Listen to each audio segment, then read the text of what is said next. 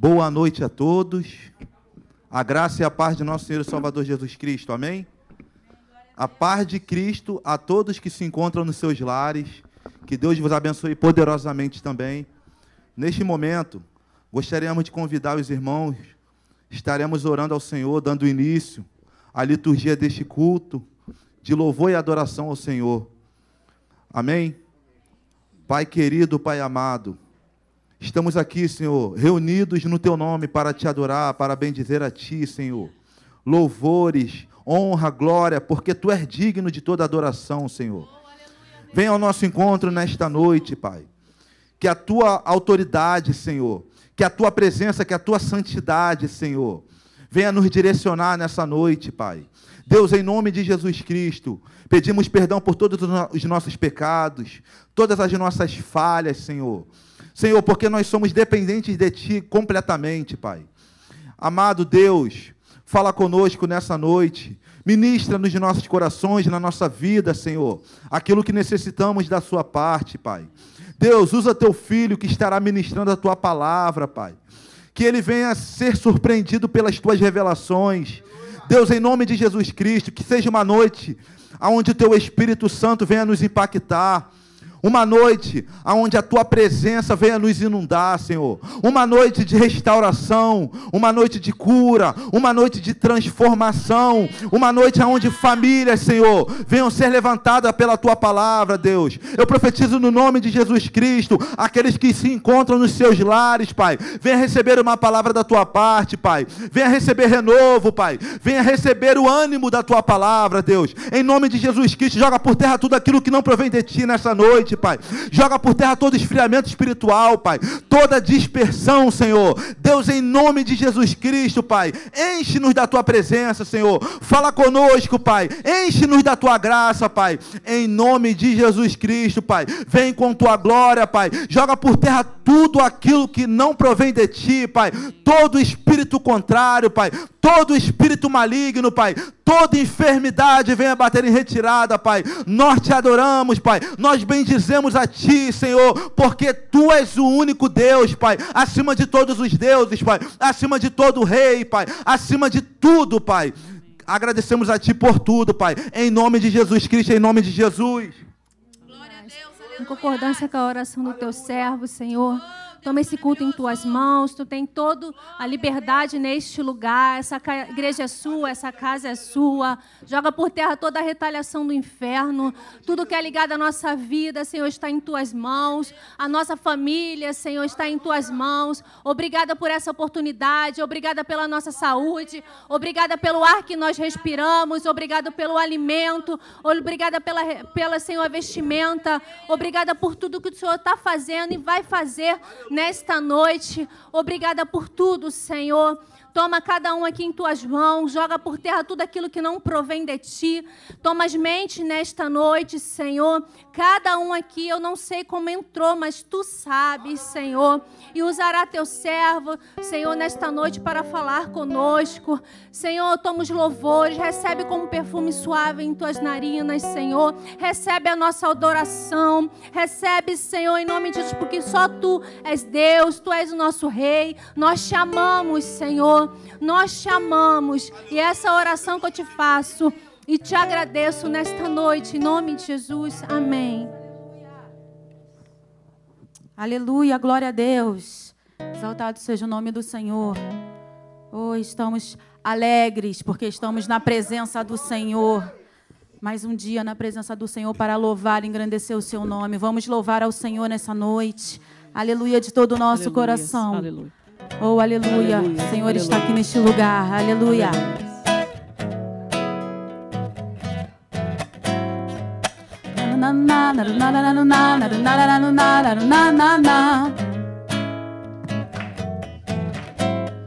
Aonde a presença do Senhor está, não pode haver tristeza. Onde a presença do Senhor está, não pode haver maldade. Aonde a presença do Senhor está, não pode haver pecado. E todo jugo, opressão, iniquidade aqui vai ser dissipado. Hoje é dia de libertação, aleluia. Hoje é dia de libertação. O Senhor vai operar. Vejo a mão de Deus agindo aqui e todo mal vai ter que sair. Sai. Todo espírito contrário a Deus. Sai. Minha vida Declare isso está nessa noite, aleluia. Deus. Sai. Estou liberto pelo sangue da cruz. Sai. Em nome de Jesus, sai. Todo espírito contrário a Deus. Sai. Minha vida está selada por Deus. Sai. Estou liberto pelo sangue da cruz. Sai, em nome de Jesus, sai. Oh, aleluia, nesse nome poderoso. Oh, glória a Deus.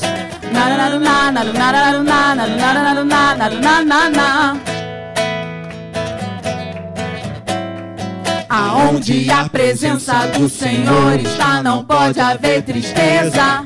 Não pode, aleluia. Aonde a presença do Senhor está, não pode haver maldade. Aonde a presença do Senhor está, não pode haver pecado. E todo jugo, opressão, iniquidade aqui vai ser dissipado. Oh, aleluia. Hoje é dia de libertação. O Senhor vai operar. Veja a mão de Deus agindo aqui. E todo mal vai ter que sair. Então sai, Todo espírito contrário Oh, aleluia. Deus. sai, Minha vida está selada por Deus. sai, Estou liberto pelo sangue da cruz. sai. Em nome de Jesus, sai, Todo espírito Oh, aleluia. a Deus. Sai, Minha vida está selada por Deus. sai, Estou liberto pelo sangue da cruz. sai. Em nome de Jesus, sai, Todo espírito contrário Oh, aleluia. Deus. sai. Declare Minha isso nessa vida noite. está selada Oh, glória a por Deus. Sai, Estou liberto pelo sangue da cruz. sai. Em nome de Jesus, em nome de Jesus, em nome de Jesus, sai. Aleluia. Em nome de Jesus. Em nome de Jesus tem que sair nesse nome poderoso. Aleluia, glória a Deus. Toda doença, toda enfermidade, toda tristeza, todo mal tem que sair nesse nome. Oh, aleluia, glória a Deus. Nome sobre todo nome. Oh, aleluia, glória a Deus.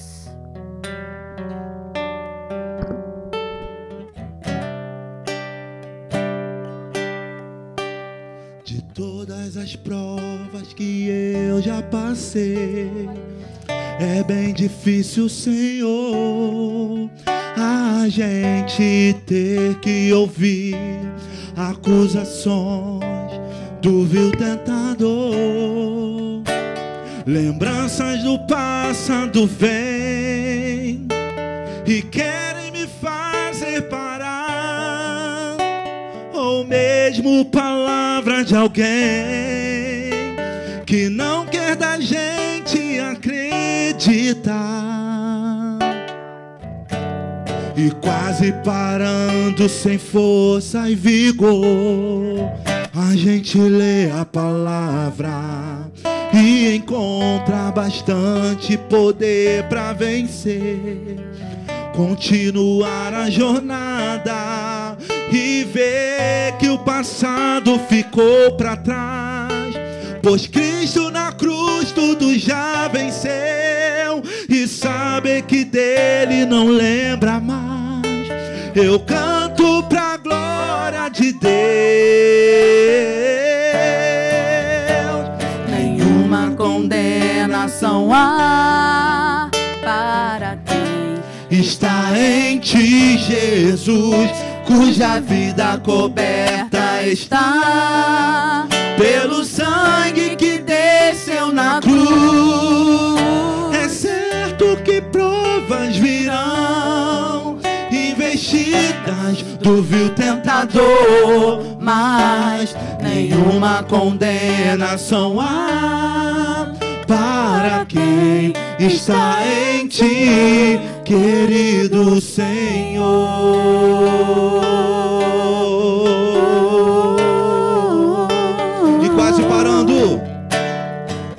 Quase parando, sem força e vigor. A gente lê a palavra e encontra bastante poder para vencer. Continuar a jornada e ver que o passado ficou para trás. Pois Cristo na cruz tudo dele não lembra mais. Eu canto pra glória de Deus. Levante suas mãos e declare isso. Nenhuma condenação há para quem está em ti, Oh, aleluia. Cuja vida coberta está Pelo sangue que desceu na cruz. Investidas do vil tentador, mas nenhuma condenação há para quem está em ti, Cuja vida cuja vida coberta está pelo sangue que desceu na cruz. É certo que provas virão, investidas do vil tentador, mas nenhuma condenação há para quem está em ti, querido Senhor. Nesse momento, eu te convido a fechar os teus olhos e agradecer ao Senhor. Momento de agradecimento a Ele por tudo. Primeiramente, por Ele ter morrido na cruz do Calvário, em nosso lugar. Agradeça ao Senhor, diga Senhor, muito obrigado, Senhor, pela tua presença, meu Deus. Muito obrigado pela tua misericórdia para comigo, meu Deus. Muito obrigado pela tua graça, Senhor. Muito obrigado pela tua unção, Senhor.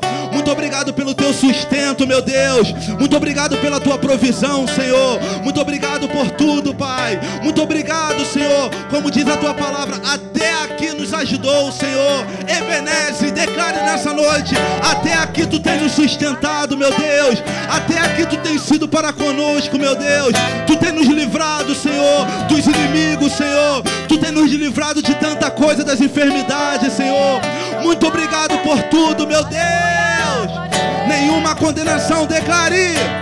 Nenhuma condenação há Para quem? Para quem está em ti, Jesus, cuja vida coberta está pelo sangue que desceu na cruz. É certo que provas virão, investidas do vil tentador, mas nenhuma condenação há para quem está em ti, querido Senhor. Para quem está em ti, querido Senhor. Para quem está em ti, querido Senhor.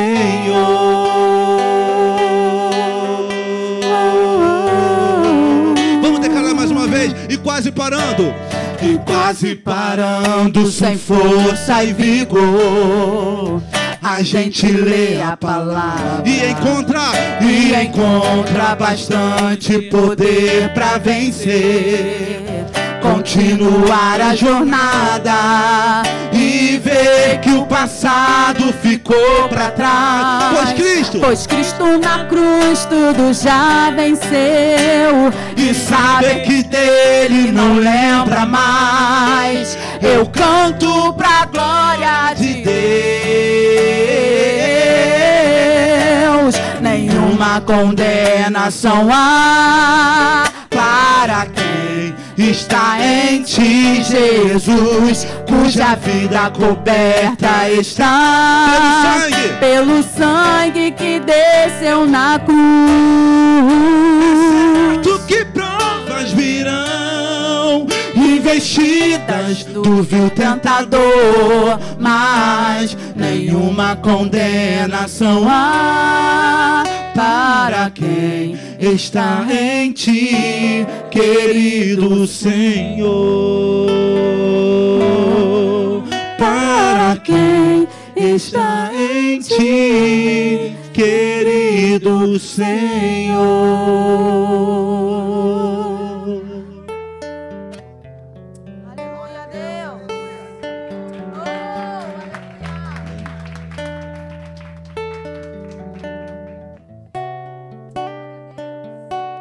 Glória a Deus, aleluias. Boa noite, igreja. Quem está feliz com Jesus? Hoje você vai sair com a tua vitória, aquilo que você tem pedido, o Senhor ele já dispensou nesta noite. Amém? Eu quero chamar aqui o irmão Tércio para estar tá fazendo a oração. A Alexandra, Alexandra, para estar tá fazendo a oração pelo evangelismo. A liturgia do culto mudou. Aleluia, glória a Deus. Santo, você não é proibido de adorar. Adore. Aleluias. Glória a Deus. Aleluia. Santo, santo, santo. Oramos, irmãos. É, Paz do Senhor para os irmãos. Estava lá em cima escondidinha. então. É, foram alcançadas três pessoas, mas três pessoas que acreditaram que alguém vai estar orando por eles. E estamos aqui como servos do Senhor, enviados de Deus para essas três pessoas. E cada uma que estiver passando por essas portas vão sentir também o desejo de um dia estar aqui. Cremos nisso, né? O Senhor é, nos fala que nós somos sal da terra e luz do mundo. Estamos aqui né, para ser luz para esse povo que está passando aí na rua. Oremos. Poderoso Deus, Deus e Pai, Deus de graça, Deus de misericórdia, Senhor, estamos aqui, Senhor. É, continuamente na tua presença, porque da tua presença a gente não sai, Senhor. Senhor, estamos aqui, Senhor, num só propósito, Senhor, num só coração. Senhor, reunidos, Senhor, ligando aqui na terra, Senhor, e será ligado aí no céu, Senhor que cada pessoa, Senhor, que botou o nome aqui, e cada pessoa que está passando nessa rua, Senhor, nesta noite, vai ser impactada, Senhor, vai receber da tua graça, vai receber do teu livramento, Senhor, vai receber da tua cura, Senhor. Senhor, hoje é um dia de, de culto de cura e de libertação, mas não se, se firma só nesse dia, Senhor. Todos os dias o Senhor cura, todos os dias o Senhor liberta, todos os dias o Senhor traz o seu povo, Senhor. Faça também na vida de cada um deles, Senhor. Senhor. Senhor, acende a luz, Senhor, para que eles venham te ver, Senhor. Senhor, que a gente seja capacitados, capacitados cada dia, Senhor, na, no, no trabalho do evangelismo, Senhor, para fazer a tua vontade. Senhor, queremos alcançar as vidas, Senhor. Dá-nos filhos espirituais para que a gente possa cuidar, Senhor. Para que a gente possa trazer para o teu caminho, Senhor. Senhor, e nos ajuda a se firmar cada vez mais na tua casa, Senhor, na tua palavra. Nos fortalece cada dia, Senhor. Porque nós estamos aqui, mas tem dia que a gente não está com vontade, Senhor, de te buscar. Tem dia que a gente está fraco, Senhor, desanimado. Mas, Senhor, nos fortalece a cada dia, Senhor, aleluia. Senhor, nos ajuda a avançar como igreja, Senhor, nesse mundo. Senhor, ajuda os quatro cantos da terra, Senhor, no evangelismo, Senhor, ao levar a tua palavra, Senhor, para que a tua palavra se cumpra, Senhor, nesta terra. Aleluia. Senhor, entrega estas vidas em tuas mãos, Senhor, crendo na libertação e na vitória do teu povo. Em nome do Pai, do Filho e do Espírito Santo. Amém. Glória a Deus. Glória a Deus. Aleluias. Santo, santo, santo, santo, santo. Cante. Aleluias. Glória a Deus. A liturgia mudou. Vocês podem se sentar. Amém? Nós vamos fazer os anúncios. Aleluia. Hoje nós temos o paz, irmãos. As irmãs estão lá em cima, junto com os outros irmãos, já preparando o alimento para poder estar tá saindo daqui a pouco para fazer essa entrega. Amém? Amanhã nós temos o culto da essência feminina lá em Benfica, na igreja de Benfica. Amém. Você está convidado às 19 horas. Domingo é EBD. Nós temos também outra novidade que também vamos ter EBD 9 e às 18 horas na nossa igreja. Amém? A partir de domingo. Ah, a revistinha Resistindo no Dia Mal. Fordados na guerra, para a guerra. Amém. E Santa Ceia do Senhor esse próximo domingo, né? Todos estão convidados a participarmos da Santa Ceia. E à noite, às, às 10h15, também temos a família do ensino, o nosso culto. E às 19 horas, celebração e fé com o nosso diácono Renan Malta. Amém. Classe de batismo também a, com a diaconisa Luciana, às 9 horas da manhã, a partir desse domingo. Terceiro domingo. E também nós temos essa novidade aí, Mulheres Singulares, às quinta-feiras, 19 horas, no Google Meet. É só mandar uma mensagem para nossa diaconisa Luciana Gama, que você vai fazer parte desse, desse encontro que está sendo bênção. Amém? E hoje nós temos o nosso missionário que vai trazer a palavra logo mais para nós. Amém? Amém. Quem? Eu quero saber quem nos visita nesta noite. Tem uma caravana de Benfica. Amém. Glória a Deus. Sejam bem-vindos, irmãos, em nome de Jesus. Eu quero chamar o nosso irmão Rodrigo para estar fazendo a consagração do louvor. Amém? A consagração e logo depois o ofertório. Convidar os irmãos para. Nós estaremos fazendo é, uma consagração do Ministério de Louvor, que acabamos incluindo no Ministério de Oração. E eu gostaria também de espe especificamente orar pelo nosso missionário é, Flávio, porque ele se encontra com a sua saúde debilitada, mas nós sabemos que Deus é o médico dos médicos, amém? Vamos levantar esse clamor é, em prol do ministério de louvor e do nosso amado líder missionário Flávio. Convidar os irmãos que se coloquem de pé. Os irmãos que, que são do ministério de louvor, de louvor, gostaria de convidar aqui à frente. Estaremos orando.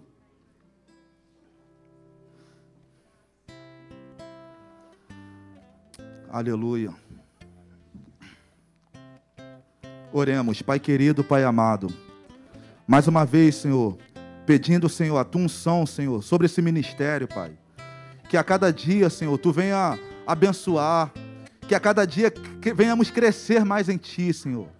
Que a Tua presença venha ser o, o principal em nosso meio, Pai. Nos dê força, nos dê graça, Senhor. Senhor, em nome de Jesus Cristo, Pai. Fortalece aqueles que precisam ser fortalecidos, Pai. Continue usando, Senhor, nosso missionário, Pai, com a tua palavra, Pai. Na sabedoria, Senhor, nos ensinando, Pai. Deus, em nome de Jesus Cristo, Pai, entra com providência na vida do teu filho, Pai. Nós cremos no milagre, Pai. Tu és o Deus, Senhor, que usa os médicos também, Pai. Aqueles que irão estar, Senhor, trabalhando, Pai, em prol da saúde do missionário, Pai. Que tu venha conduzir, Senhor. Que tu venha, Senhor, abençoar cada médico que estará colocando a sua mão na vida do teu filho, Pai. Deus, em nome de Jesus Cristo, Pai, eu profetizo, Pai, que o missionário estará aqui testemunhando o grande milagre, Pai. No nome de Jesus Cristo, Pai. A tua igreja clama, Pai. A tua igreja ora, Senhor. A tua igreja suplica, meu Deus. Entra com providência, Pai, na família do teu servo, Pai. Entra com providência na sua esposa, as suas filhas, Pai. Deus, nós clamamos a Ti porque nós cremos, Pai, que Tu és o Deus que entra, Pai, que peleja as nossas guerras, Pai. Tu és o Deus que faz aquilo que nós não podemos fazer, Pai. Abençoa, Senhor. Entra com providência, Pai. Deus, em nome de Jesus Cristo, Pai, que a cada dia esse ministério venha crescer, Pai. Que a cada dia esse ministério venha se expandir, Pai. E eu estendo também a minha oração, Pai, ao Ministério de Louvor de Benfica, meu Deus. Ao Ministério de Louvor da comunidade dos macacos, Pai. Continue abençoando, Pai, os teus servos, Senhor. O missionário Marcelo, Senhor. O Leonardo, o diácono Leonardo que está aqui, que é líder do Ministério de Louvor, Pai. Continue abençoando, Pai. Continue prosperando a tua obra, Pai. Nós oramos, Pai, e te agradecemos em nome de Jesus. Em nome de Jesus. Aqueles que creem, aplaudam o Senhor. Aleluia. Podeis tomar os vossos assentos.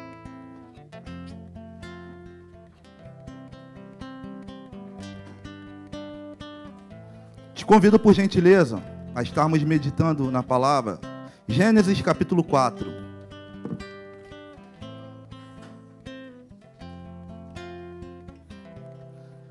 Gênesis capítulo 4, a partir do versículo 1.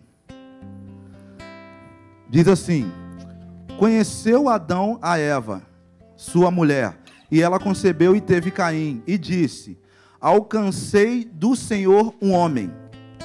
Tomou a dar à luz e teve Abel, seu irmão.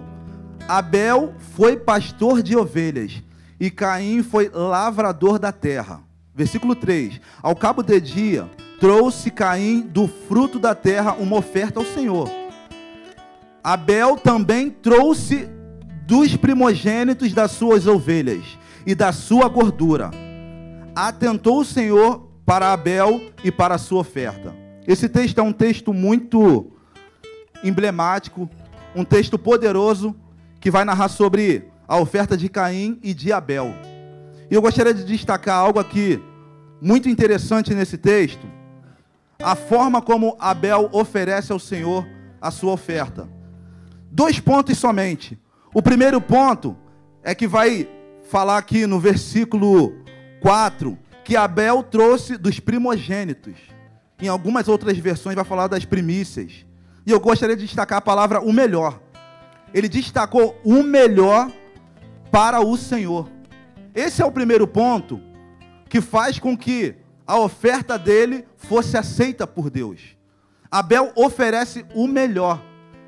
Eu poderia chegar aqui e oferecer algo para o Senhor.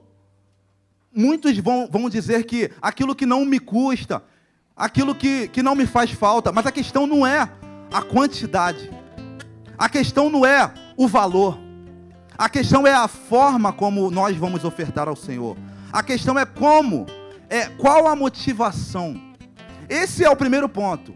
Abel oferece o, o, o melhor para o Senhor. Só que tem um outro ponto aqui que eu gostaria de destacar, que no versículo 4 mesmo, vai dizer assim: Atentou o Senhor para Abel. Ou seja, para que a nossa oferta venha a ser aceita por nosso Deus, a nossa vida precisa coadunar com a nossa oferta. Abel, olha só, atentou o Senhor para Abel. A, a vida de Abel era uma oferta. Para nossa oferta ser aceita, primeiro, nós temos que oferecer o nosso melhor, a no, com a, a motivação, com o sentimento de adoração. E a nossa vida precisa estar de acordo. Eu digo conduta, estilo de vida. Porque quando Deus olha para Abel, a, a vida de Abel agrada ao Senhor. Porque se nós formos trazer como valor, como quantidades, vai estar entrando em contradição em Marcos capítulo 12, versículo 41, a oferta da viúva. Aquela mulher, ela ofereceu duas moedinhas e agradou ao Senhor. Enquanto muitos ricos ofereciam grandes quantias. Só que a motivação daquela viúva fez toda a diferença. Não importa o valor que você vai ofertar, não importa. Você pode chegar aqui e ofertar um valor, uma grande quantia. Se o seu coração não estiver voltado para adorar a Deus, para agradecer a Deus, porque dízimo e oferta é gratidão.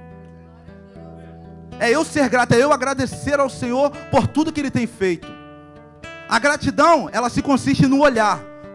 Eu, posso estar vivendo tantas dificuldades, mas eu vou canalizar o meu olhar naquilo que Deus tem feito para comigo, não aquilo que eu estou enfrentando. Você consegue compreender isso? Isso é gratidão. Eu tenho, na ótica humana, o um motivo para reclamar de tudo. Ah, eu estou passando dificuldade. Ah, eu estou desempregado. Não, mas Deus não está fazendo, nada está faltando. Isso é gratidão. Eu estou olhando para aquilo que Deus está me sustentando. Então, que nessa noite venhamos focar em dar o melhor e a nossa vida ser uma oferta ao Senhor. E aí Deus ele vai nos recompensar. Deus ele vai nos abençoar. Porque a bênção de Deus, ela é consequência. É consequência. É diferente quando nós barganhamos. Senhor, eu vou te dar isso aqui porque tu. Não, não. Oferte ao Senhor. Oferte. Deus ele conhece as tuas necessidades. E nós sabemos que Deus ele é fiel para com a sua palavra. Amém? Nesse momento, separe é, a sua oferta aí, pega o envelope que está à frente do banco. Os irmãos que quiserem ofertar e dizimar através da máquina, é mais cômodo, fique à vontade. Ali está a nossa diaconisa Érica. Amém? Convido a ficar de pé nessa noite. A exaltar e engrandecer ao nome do Senhor.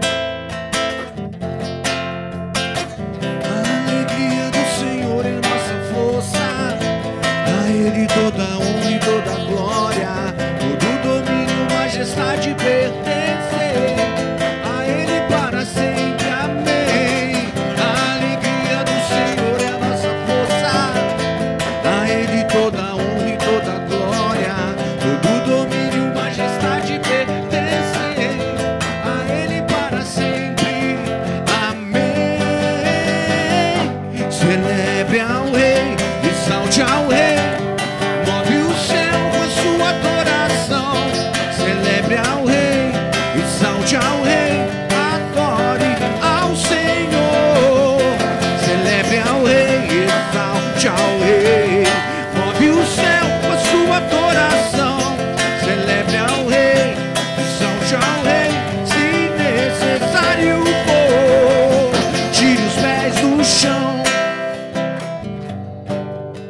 Nesse momento eu te convido a estarmos orando. Levante assim sua oferta, amém? Pai querido, Pai amado, queremos te agradecer, Senhor, pelo celeiro do teu povo. Tu és o Deus que tem nos sustentado, Pai. Tu és o Deus que tem suprido as nossas necessidades, Pai.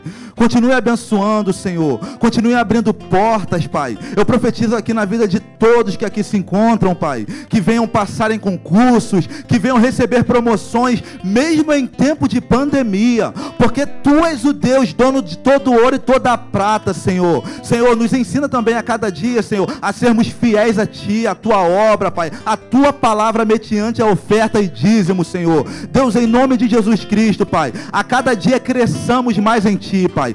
Graças te damos por tudo, em nome de Jesus. Em nome de Jesus. Os irmãos que estará dizimando, estarei aqui à frente, amém?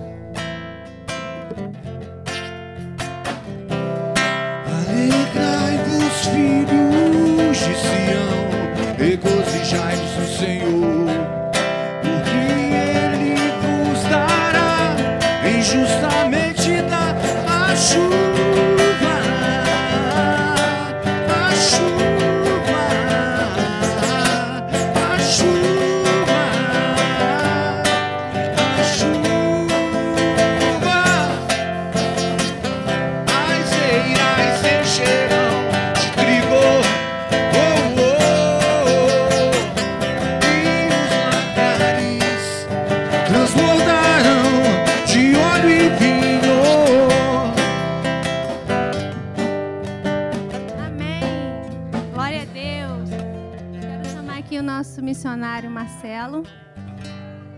Amém. Glória a Deus. Amém. Irmãos, vamos levantar nossas mãos, ficar de pé, vamos levantar nossas mãos, estender para o nosso missionário. Amém. Senhor, meu Deus e meu Pai, muito obrigada pela vida do teu servo nesta noite. Obrigada por tudo que o Senhor fez e tudo que o Senhor está fazendo na vida dele. Obrigada pela casa dele, pela família dele, por tudo, Senhor, que tu tem feito. Obrigada, Senhor, pela saúde, pela vida, por tudo, Senhor, que ele passou neste lugar, que tudo que ele nos ensinou aqui, o tempo que ele esteve. Senhor, lembra ele tudo aquilo que o Senhor quer que ele fale nesta noite. Em nome de Jesus, tudo aquilo, Senhor, que tu colocaste no coração dele, Senhor, fala conosco nesta noite através da boca do teu filho, Senhor. Essa é a oração que nós fazemos. Já te agradecemos em nome de Jesus. Amém, Senhor.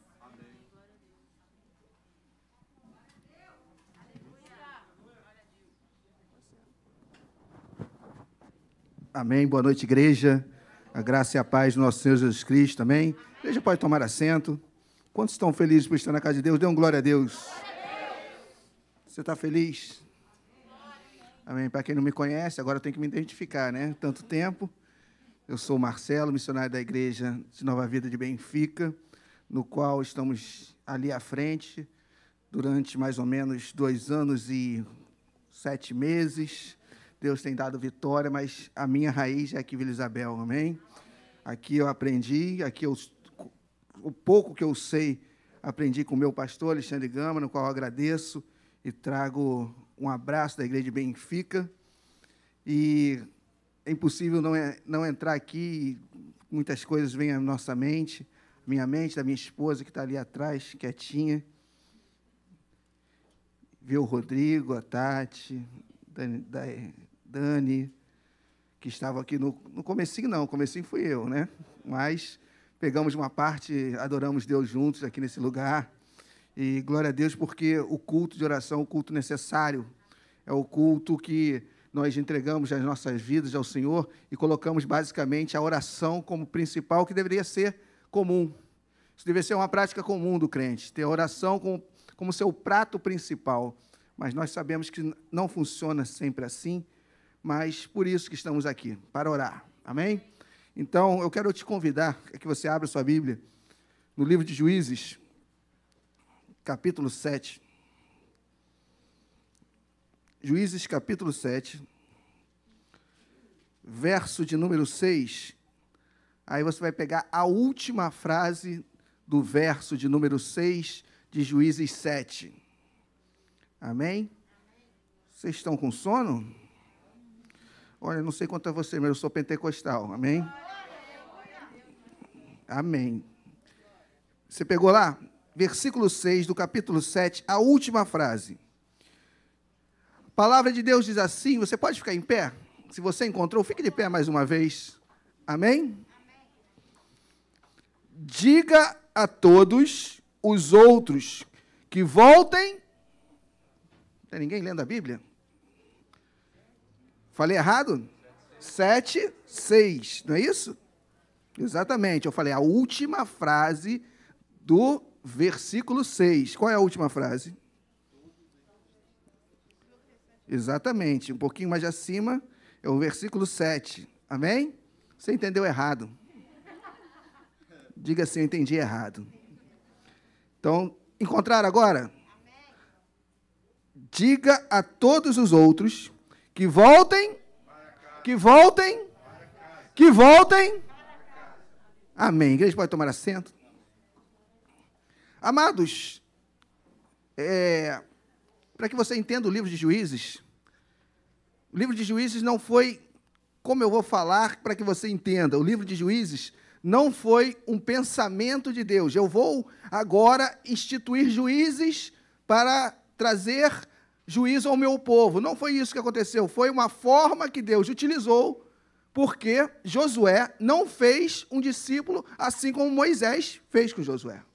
Então vieram vários juízes que por um tempo exortavam o povo a voltar aos caminhos do Senhor. O juiz antes desse que eu vou falar foi Débora. Quem conhece Débora? Não é, não é filha do pastor, não, tá? Não essa. Débora, você conhece? Ela instruiu um homem, Baraque, a lutar e vencer a sua guerra. E vencendo aquela guerra, a palavra de Deus diz que ficou o povo de Israel 40 anos em paz. Só que, como acontece de tempos em tempos, o povo errava. O povo pecava. E no seu erro e no seu pecado, Deus levantava outro juiz. E talvez você esteja pensando assim: será como, como é que Deus levanta os seus juízes? Ele procura a expertise, a inteligência, a capacidade. Talvez também, mas Deus nos surpreende porque Ele chama as coisas loucas desse mundo para surpreender aqueles que pensam que é sábios. É ou não é? Quantas vezes você vê aquele que não tinha nenhuma chance de estar à frente de alguma coisa e é colocado, e depois que é colocado, Deus exalta, Deus capacita e as coisas acontecem. Eu me lembro aqui que esse culto de oração começou com diaconisa Luciana, um outro diácono e eu. Três pessoas. Pensa num culto fácil de vir. Terça-feira, sete e meia da manhã, só para crente. Pelo menos três meses, só nas três.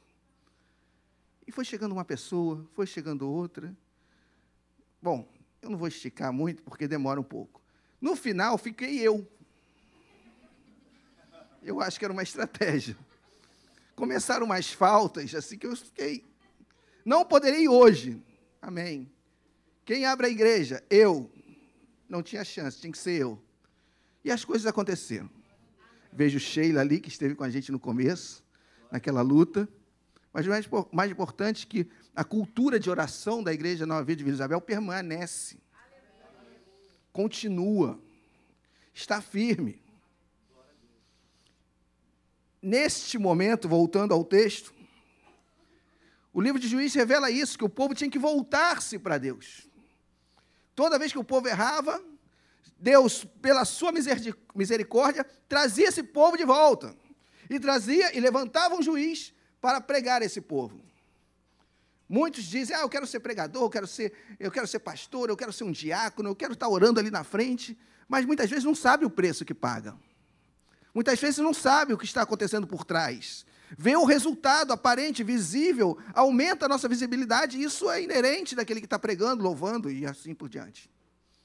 Mas eu quero que você entenda que Deus levantou um homem, amém? E Deus pode levantar um homem ou uma mulher hoje aqui, amém? Assim como levantou a liderança desse culto de oração, pode levantar você também. Eu quero que você tire toda a sua Talvez você esteja muito tempo na igreja, ou menos tempo, não sei. Mas talvez na nossa mente nós viemos a pensar: olha, eu não tenho capacidade para isso. Olha, eu não tenho como fazer isso. Olha, essa, isso que Deus me deu, eu não consigo fazer prosperar. Por que você não se entrega a Deus essa noite e deixa Ele te usar? Não crie muita estratégia, não crie muitos planos com Deus. Pega a tua, tua direção e vai. Nosso, na, na, em Benfica, os ministérios que começam assim. Tive uma ideia. Por que a gente não faz isso, pastor? Vamos planejar. Não, você vai e a gente vai planejando o caminho. Parece desorganizado, né? Mas não é. Senão não sai, meu irmão. Planeja, planeja, planeja, faz planilha, não sei. Não vai sair. Mas se eu ponho a mão no arado, eu passo a responsabilidade para Deus. E ele vai ter que me abençoar, porque ele disse que quem bota a mão no arado não pode olhar para trás. E se eu não posso olhar para trás, vou olhar para onde? E as coisas vão dar certo. Amém? Agora sim, na tua Bíblia, volte um pouquinho, só para a gente entender. No capítulo 1 de Juízes. Ou melhor, no 6, no 6. Precisa no 1 não. Começaria uma grande guerra, capítulo 6 de Juízes. E nessa guerra, Deus levantou um homem mas houve, houve um processo para levantar esse homem. Ele foi levantado, talvez pensando que não teria capacidade. Capítulo 6, versículo 7 do livro de Juízes, diz assim, só para a gente entender o contexto histórico. Quando os filhos de Israel clamaram ao Senhor por causa dos midianitas, o Senhor lhe enviou um. Um. Deus não faz nada sem antes revelar aos seus profetas. Amém? Isso não é adivinhação. Se não tiver profeta, Deus não revela. E muitas vezes Deus não revela porque os profetas não se colocaram no seu lugar de profeta. Será que não tem profeta aqui que está faltando levantar? Deus não faz nada sem antes revelar os seus profetas. Guarde isso no seu coração. Amém? E disse: Assim diz o Senhor, Deus de Israel: Eu tirei vocês do Egito, da casa de servidão, eu vos livrei das mãos dos egípcios e das mãos de todos os seus opressores. Eu os expulsei, dei vocês a terra deles e disse: Eu sou o Senhor, o Deus de vocês. Não adore outros deuses dos amorreus, em cuja terra vocês estão morando, mas vocês não deram ouvidos à minha voz. Deus, você já notou que quantas vezes Deus fala na Bíblia: sou eu que tirei vocês do Egito, fui eu que derrubei Faraó, fui eu que abri o mar vermelho. Quantas vezes? Parece que essa geração não entende. Quem fez o milagre, quem operou o milagre, Quem fez essa grande maravilha foi Deus. E porque também às vezes não, a gente não entende. E fica reclamando, olha, aconteceu isso, aconteceu isso. Parece que Deus tem que falar, sou eu que te tirei do Egito, da terra de Faraó. Deus estava lembrando a esse povo, foi eu que tirei. E eu posso fazer isso de novo. Eu posso fazer novamente, porque eu sou o Deus Todo-Poderoso. Amém? Versículo 11. Então o anjo do Senhor veio e sentou debaixo do carvalho que está em Ofra, que pertencia a Joás, da família de Abiezer. Gideão, filho de Joás, estava malhando trigo no lagar, para pôr a salvo dos midianitas. Versículo 12. Então o anjo do Senhor lhe apareceu e disse: O Senhor está com você, homem. Amados, o lagar não é lugar de malhar o trigo. O lagar é lugar de pisar em uvas. Ele fazia isso porque estava com medo. Ele estava escondido. Ele estava se protegendo com medo de ser roubado, porque os midianitas, quando o povo iria colher a sua safra, os midianitas vinham e, e roubavam tudo. E o que aconteceu? Ele fez essa estratégia. Eu quero que você entenda essa noite. Talvez o que seja estratégia para você seja um momento de livramento, mas está a hora de sair. Deixa eu explicar melhor. Naquele momento era necessário, era necessário malhar trigo no lagar. Mas tem hora que Deus fala, ó, acabou. Encerrou. Isso foi um paliativo que eu quero para você maior. Os meus projetos, o meu chamado para você não é ficar só malhando trigo no lagar. Eu quero você libertador do povo. E eu vou fazer de você, aquele que está escondido com medo, um homem valente. Mas Deus, na sua onisciência, ele de antemão já vê essa valentia num homem que andava medroso. Glória a Deus pelo nosso Deus porque ele enxerga em nós aquilo que nós mesmos não enxergamos. E ele via o homem valente, ele antevia o que ia acontecer e fala: Gideão, homem valente. Imagina um homem que estava escondido escutar isso da parte do Senhor. Muitas vezes nos constrange. Quando recebemos algo da parte de Deus, eu falo: não tenho capacidade para isso. Eu não me vejo assim. Glória a Deus que Deus vê. Porque um dia, o profeta foi enviado à casa de um homem. E esse homem tinha doze filhos. E dali sairia o rei de Israel. E quando Samuel entra naquela casa, ele começa a olhar todos os filhos, e começa por aqueles mais bonitos, os que tinham um estereótipo de rei, estilo Saul, e fala: com certeza é esse. Experiência do profeta. Ele ungiu Saul. Passa o outro, com certeza é esse. Até que Deus fala para ele: Samuel, você não olha como eu olho. Eu olho o quê? Coração. Vai lá atrás, onde ninguém está vendo, e chama este, e tem mais só vai ter banquete quando ele sentar à mesa. E os irmãos tiveram que esperar Davi chegar. Você entende que Deus vê além. O que Samuel viu, Deus viu além. O que Samuel pensava ser, Deus falou, não é. O que Deus tem para você, talvez não seja que você agora se limitou se acomodou. Porque se não fosse um anjo do Senhor na vida de Gideão, ele estava até hoje malhando trigo no lagar. Mas olha o que acontece. Eu quero fazer uma pergunta para a igreja. Se Deus aparecesse para você agora e falar assim: Dani, você é muito forte, muito valente. Você podia até estar medroso, mas Deus já apareceu Deus falou: Eu sou. Eu já cresci uns dois metros. Já ficava mais alto, mais bonito, tinha até cabelo. Porém, tinha algo guardado no coração de Gideão que precisa ser tratado. Olha a resposta de Gideão diante de tamanha, tamanho elogio.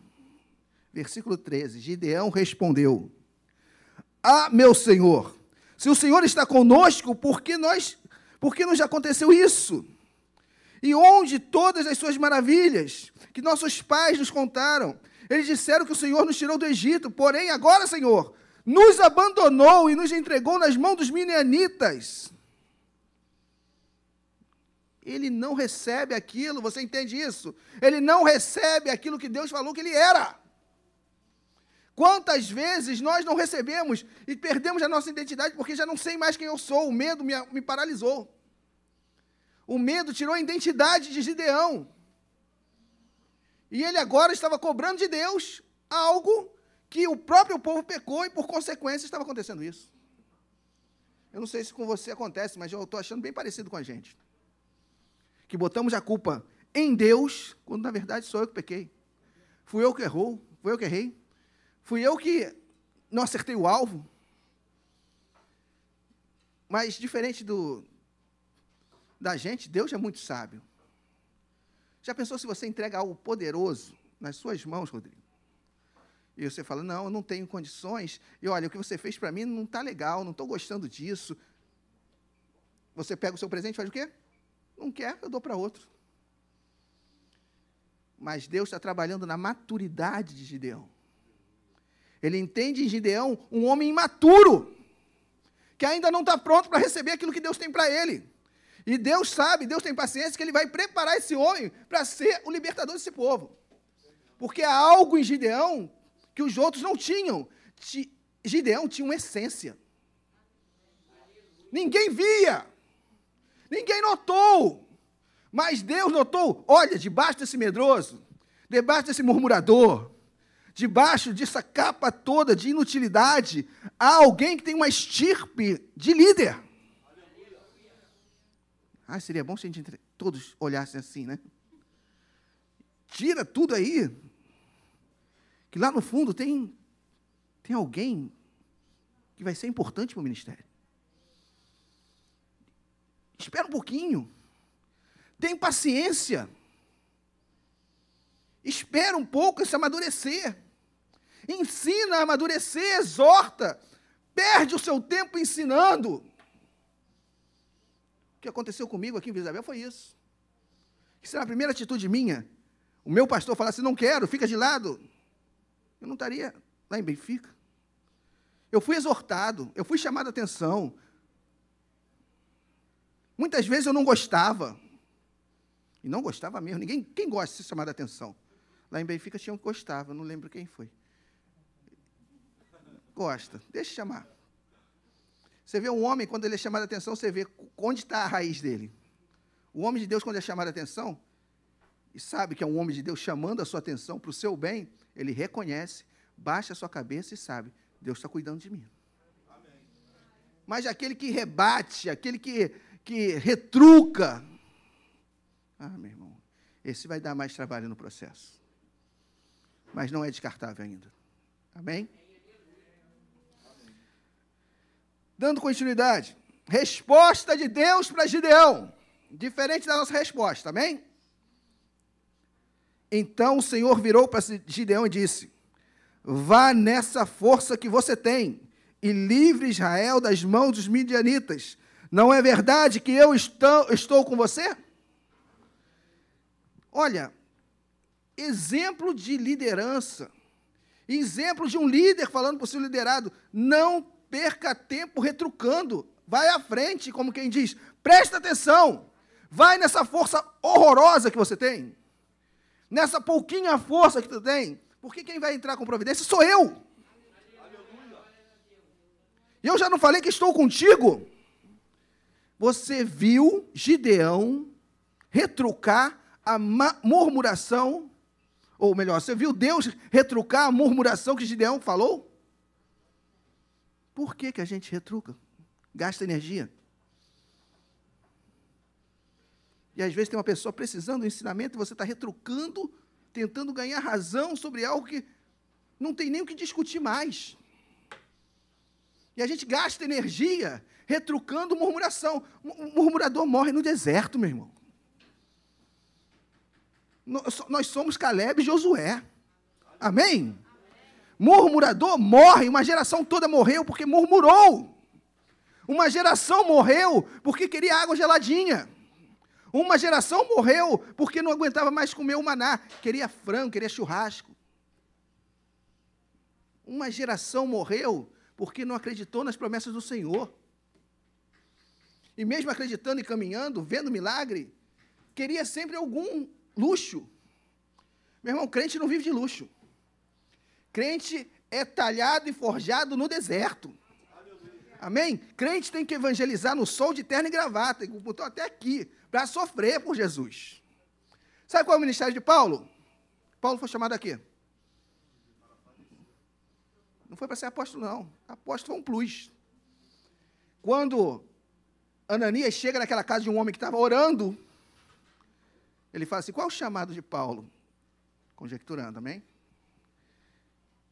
Ele vai ser chamado para sofrer pelo meu evangelho. Se você recebesse o chamado, qual é o teu chamado? Sofrer. Você continuaria? Não, meu chamado é brilhar no palco. Meu chamado é estar aqui na frente, com essa luz bonita. Teu chamado foi para sofrer por Cristo. Nós vemos a igreja primitiva. Também não era exemplo de igreja, não, tá? Tinha muitos erros. Mas os mártires tinham prazer em morrer por Cristo. Amém? Bem-aventurança. Nós passamos por, por, um período de as nove bem-aventuranças. O que mais se falou que você vai o quê? Sofrer. Mas você vai ser bem-sucedido, bem-aventurado. Gideão respondeu. Eu gosto de Gideão, muito parecido com a gente. Ah, meu Senhor, como livrarei Israel? Eis que minha família é mais pobre em Manassés, e eu sou o menor da casa de meu pai. Ele ainda não entendeu que ele tinha uma identidade, a identidade já estava totalmente perdida. Ele, em vez de olhar para as promessas do Senhor, ele olhava para a família. Ele olhava para o passado. Ele olhava para a sua tribo. E falava: Eu sou o menor dos menores, eu sou o pior dos piores. Tudo isso para fugir. Tudo isso para falar, eu sou muito coitadinho, eu sou sofredor. Quem conhece gente assim, que ama o sofrimento por ser vítima? Tem gente que fala, eu estou doente, eu estou pregando doente. Não quer saber se está pregando doente, eu não quero ouvir só doença, eu quero ouvir a pregação da palavra de Deus. Não sei se conta você, mas eu já fico um pouco irritado. Não sei se aqui acontece isso. Eu vejo Olha, gente, hoje eu estou muito cansado, o problema é seu. Eu não falo isso na Benfica. Quem está cansado, quem fala, o problema é seu. O que, que eu tenho a ver com o seu cansaço? Assim como você não tem a ver com o meu. Amém? Vai cansado, vai com medo, vai chorando, mas vai. Misericórdia. Temos que criar, nós temos que nos moldar a uma geração firme de homens e mulheres de Deus, sem mimimi. Desliga o ar-condicionado todo, vamos ficar no calor. Vamos fazer um culto assim, culto do sofrimento. Quem que vem? Vem ninguém. Meu irmão, diáconos, culto de oração normalmente é, é vazio. Eu não me lembro de um culto cheio de oração. Não me lembro. Por quê? O povo não quer pagar o preço de orar. Mas aqueles que estão aqui meu irmão, Deus vê uma essência. Deus vê uma raiz. Deus vê uma fibra. Para daí levar os seus projetos adiante. Amém? Por enquanto, Gideão, zero. Fraco. O Senhor disse, versículo 16: Já que estou ao seu lado, você derrotará os midianitas como se fosse um só Bom, eu vou parar por aqui e vou entrar na pregação. Por enquanto foi a introdução. O cara continua se lamentando. Ele pede provas, que é o Senhor mesmo que está dando. É o Senhor falando, mas não precisa, ele quer provas. Você vai ver depois, leia todo. Mas eu quero falar agora do Gideão mais maduro, mais forte. que passou pelo processo. Um dia eu passei pelo processo, eu estou passando até hoje. Você está passando. Mas se você olhar duas semanas a um mês atrás, você tem que estar melhor do que antes. Já pensou? Você que murmura, tem quantos anos de igreja? Dez anos, continua murmurando, misericórdia. Você não está no processo. Você virou um processador. O processador não sai do lugar, ele só processa. E não evolui, não cresce. Paralisa. E quem tiver do lado, paralisa junto com o processador, que fica todo mundo rodando o processo. A gente pregou muito tempo lá em, lá em Benfica sobre a águia, sobre o pardal, do pombo. Voa com águia, varão. Voa com águia, varão. Voa com pombo, não. Ah, mas eu sou um pombo, então busca a águia. Voa com a águia assim mesmo. Ah, mas eu ainda sou um, um, um pombinho ainda, mas tenta voar com a águia, não fica com pombo, senão você morre pombo. Eu não é? Por isso que eu ando com o Rodrigo. Corro atrás dele. Amém? Glória a Deus por isso. Amém? Pule na sua Bíblia, capítulo 7, verso 1. Capítulo 7, verso 1 do livro de Juízes. Assim diz a palavra do Senhor. Então, Jeru, meu irmão, esse é o nome de Gideão agora. O apelido, alcunha. Por quê? Jerubaal quer dizer destruidor de Baal. Sabe o que é isso? Destruidor de demônio. Em um capítulo, esse homem passou do medroso para destruidor de demônio. Um capítulo, não, meio capítulo, né? Depois você leia com calma o versículo 6, ele vai derrubando altares, onde ninguém botava a mão. Onde ninguém botava a mão, ele botava a mão e derrubava altar. Poste ídolo. Trabalho de macumba. Feitiço onde ninguém, todos tinham medo. E ele começou a derrubar os postes de ídolos. Começou a, a, a, ser invadido por uma coragem. E começa a se confirmar a promessa de Deus na vida de, de Gideão. E olha só o que acontece. Então Jerubaal, versículo 7, capítulo 7 ainda, versículo 1. Se levantou de madrugada, e todo o povo que estava com ele acampou-no junto à fonte de Arode, e de maneira que o arraial dos midianitas ficava a norte deles, no vale, perto do monte de Moré. Primeira coisa, Gideão aprendeu: eu tenho que acordar cedo. Eu tenho que estar disposto para trabalhar. Eu não posso deixar para amanhã o que eu tenho que fazer hoje. E o povo que está com ele acompanhou. Deus não ama, não gosta de crente preguiçoso. Deus ama trabalhador. Eu não tenho tempo para Deus. Você não administra bem o seu tempo e você não prioriza seu tempo. Eu tenho tempo para Deus, só que eu acordo uma hora da tarde. Isso para um homem já é vergonha, né? Acorda cedo, cara. Vai dar três voltas no Maracanã, pelo menos está acordado. Não passar vergonha. Eu sou de uma geração que passa vergonha. Eu sou de uma geração que passa vergonha. Homem feito, acordar duas horas da tarde, três horas da tarde não ter o que fazer, vai procurar o que fazer. Vai procurar o que fazer. Para entrar na guerra, Gideão tinha que estar bem disposto. Miguel estuda, fica tranquilo. Estuda, está tranquilo. Tem que estudar mesmo. Ah, meu filho não estuda trabalha. Eu, eu, consigo ter, eu tenho condições que meu filho só estude e se dedique ao estudo. E tem que estudar. É diferente. Te livrei nessa, né? Porém, eu tenho que entender que a vida com Deus, o meu ministério, tem que ter disposição. Amém? De madrugada se levantou e o povo levantou com ele. E preste atenção. O Senhor olha para Gideão. Gideão agora tinha um exército. Caçador e demolidor de demônio. Já era Jerubaal. Olha o que Deus fala para ele. O Senhor disse a Gideão: É demais o povo que está com você para entregar nas mãos dos midianitas, nas suas mãos. Israel poderia se gloriar contra mim, dizendo: A minha própria mão me livrou. Portanto, preste atenção, anuncie o povo o seguinte: quem estiver assustado, com medo, saia da região montanhosa de Gileade e volte para. Para onde? Deus fala assim: olha, tem um exército com você. Tem muita gente assustadinha. com medo. Desses eu não preciso. Desses você não precisa. Desse vai dar trabalho. Desse vão esses medrosos a venda vitória, porque a vitória estava garantida, meu irmão. Deus garantiu a vitória quando ele chamou Gideão. Não tinha chance de ter derrota. Só tinha uma chance, a vitória ter algumas nuvens que atrapalhassem a glória de Deus de ser manifesta. E uma das nuvens era essa aqui. O povo poder já, com, com essa quantidade de gente, nós somos poderosos. Deus fala: tira os medrosos e tira os assustados e manda para onde? Para casa. Como quem diz: vai descansar. Vai ficar no conforto do seu lar.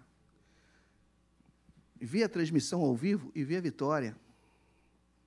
Olha a vitória pela janela, mas você não vai participar da vitória. Preste atenção. Continuando. Versículo 3 ainda. Portanto, anuncia o povo seguinte: quem estiver assustado e com medo, saia da região montanhosa de Leade e volte para casa. Então, 22 mil homens voltaram e 10 mil ficaram. Você entendeu essa matemática aí? Mais de 60% do povo era assustado e medroso. Assustado e o quê? Medroso. Sobraram quantos? 10 mil. Pô, 10 mil ainda é um bom número, não é não é? Gideão sofreu um baque no seu exército. Já pensou você com o exército todo armado, todo mundo treinado e vai tira 22 mil. Gideão olhou para aquele, viu aquele povo indo para casa, olhou para os midianitas, povo de guerra, povo acostumado com batalha. Eu não sei quanto é Gideão, mas eu ficaria meio temeroso. Será que pelo menos para fazer um número, né? De repente, só para fazer um número, assim, quando a gente começar a invadir, vai já assustado no, no meio? Deus não trabalha com quantidade, não. Nesse caso, não. Deus queria uma qualidade. Deus estava peneirando um exército. E quando ele vê 10 mil, eu imagino o Gideão já assim, poxa, 10 mil, mas vamos lá, Deus é conosco. Versículo 4. Então o Senhor disse a Gideão: Ainda há povo demais, faça-os descer as águas, e ali eu os provarei para você. A chave dessa pregação está nessa frase. Eu quero que você redobre, redobre a sua atenção. Preste atenção. Ainda há povo, faça-os descer até as águas, e ali eu os provarei.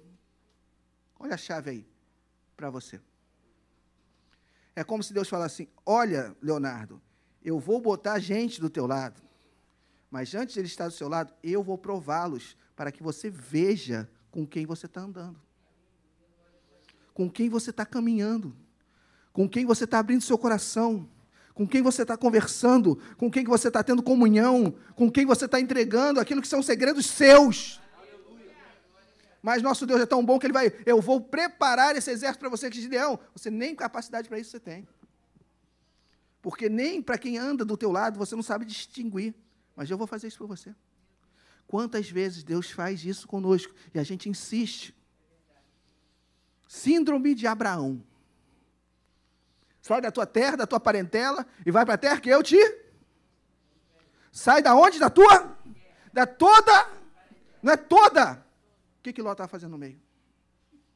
Foi dar problema. Foi dar trabalho para anjo, tem que ir lá em Sodoma. O anjo foi assediado. Foi assediado.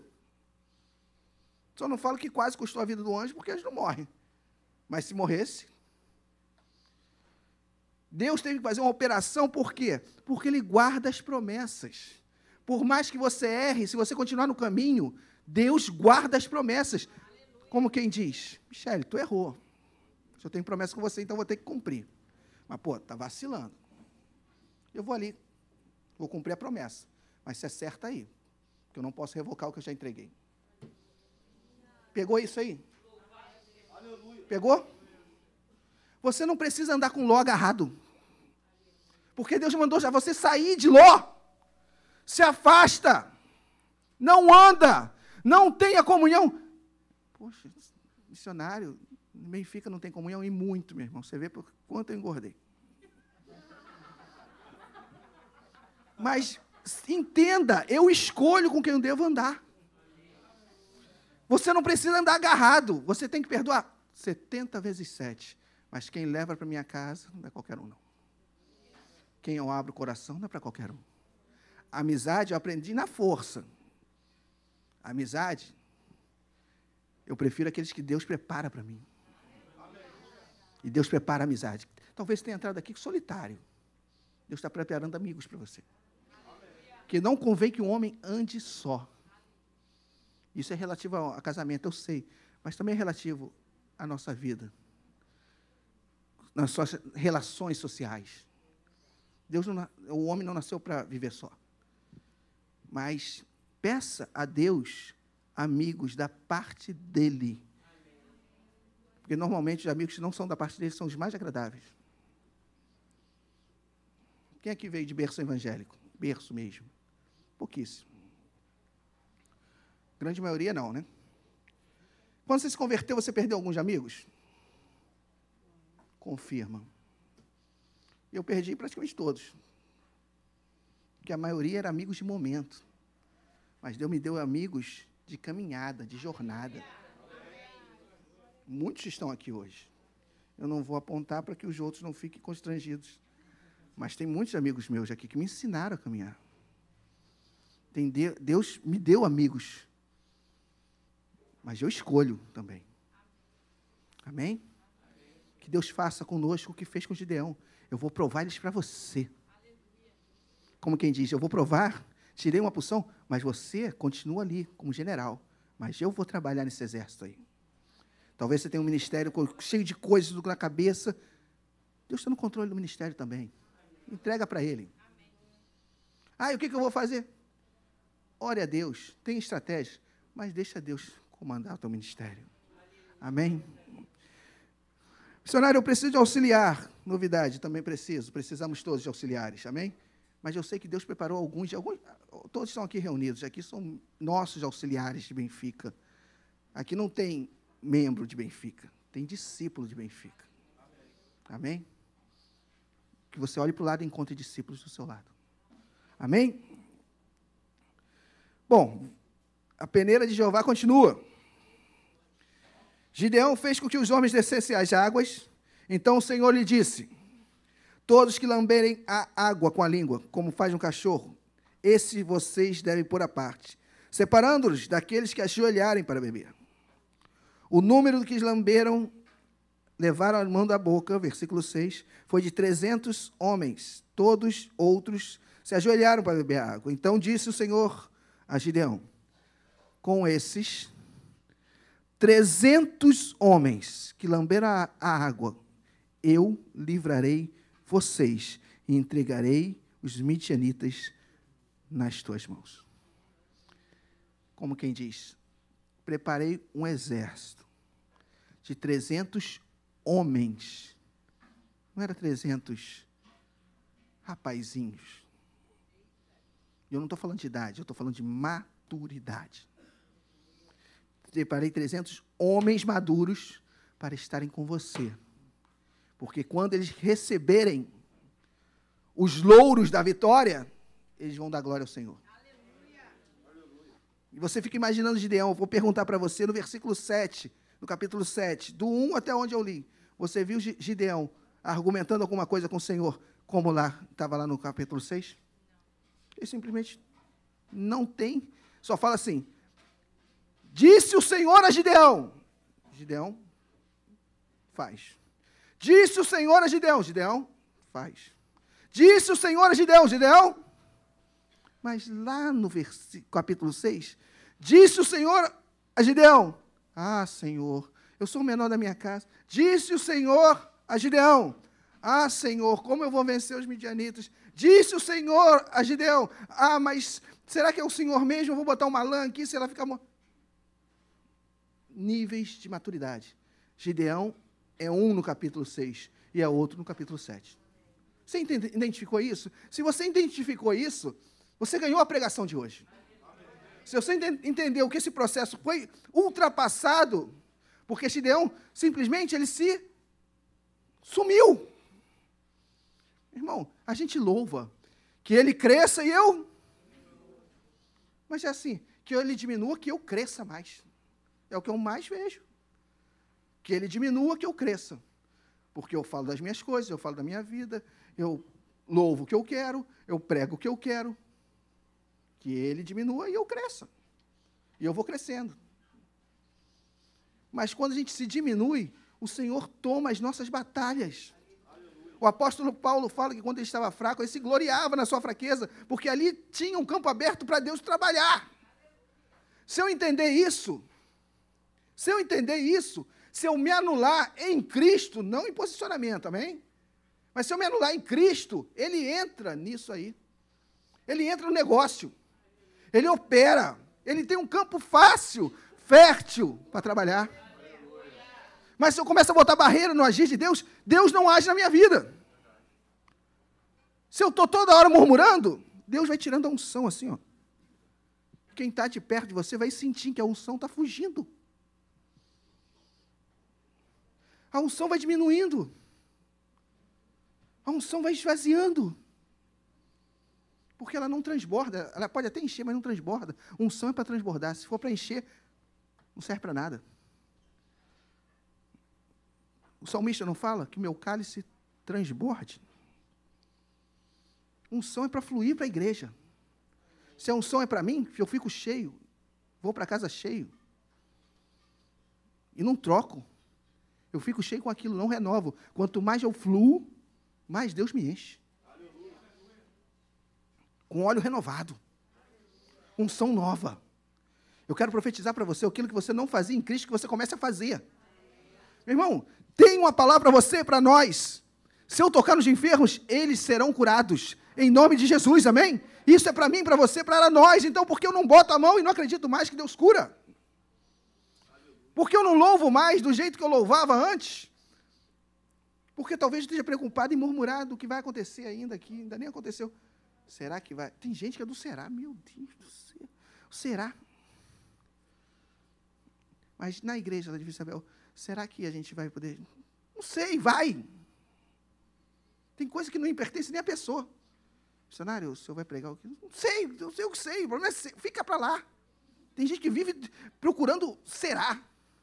Mas será que quando a gente chega lá, não sei, vai dar um jeito, você vai louvar, meu irmão. Fica tranquilo. Estou falando com o Léo, não, tá, gente? Aliás, não estou falando com ninguém, estou falando comigo, é para mim isso aí. Não se preocupa. Aí começa a louvar, Deus está no controle, meus irmãos. Tá nada, o cara pega o volante toda hora. Ainda passa a marcha. Acelera, diminui. E quer levar Deus de carona. Deus tem um lugar certo, Deus dirige, Deus não fica na carona. Amém? Coloque Deus no primeiro lugar da sua vida, que Ele vai operar. O que Gideão simplesmente está fazendo é isso. Sim, senhor, não, senhor. Sim, senhor, não, senhor. E não argumenta nada. Simplesmente faz o que Deus mandou. Enquanto lá do capítulo 6, um trabalho danado. Ficamos no capítulo 6, eu lendo, e nada acontecia. O que aconteceu no capítulo 6? Ele falava, murmurava, falava. Provavelmente perdemos duas páginas, papel gasto. Papel gasto não, misericórdia, né?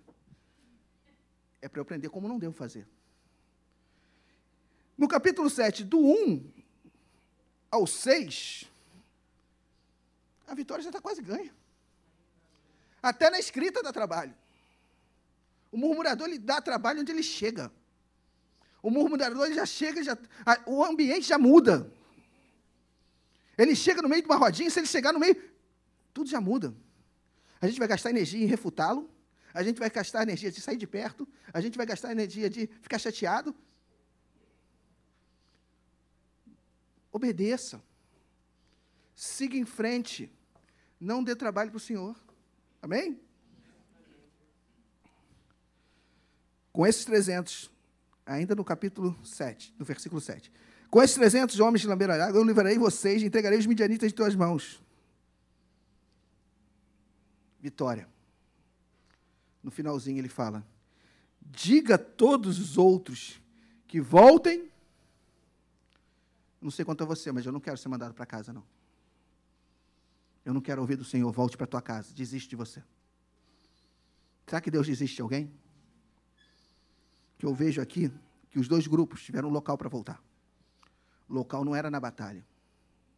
Agora quero que você triplique a sua atenção, que eu já estou finalizando.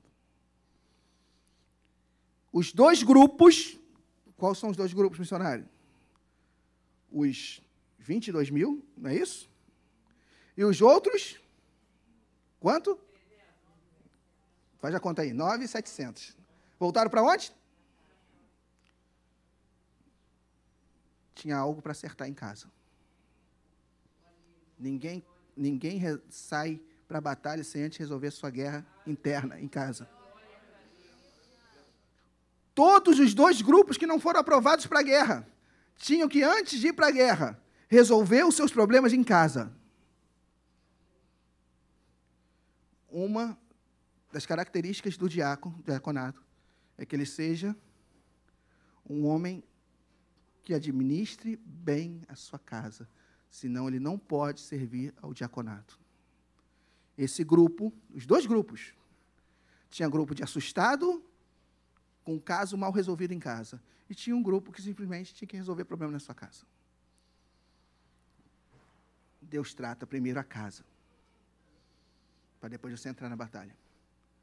Não entre na batalha de qualquer maneira.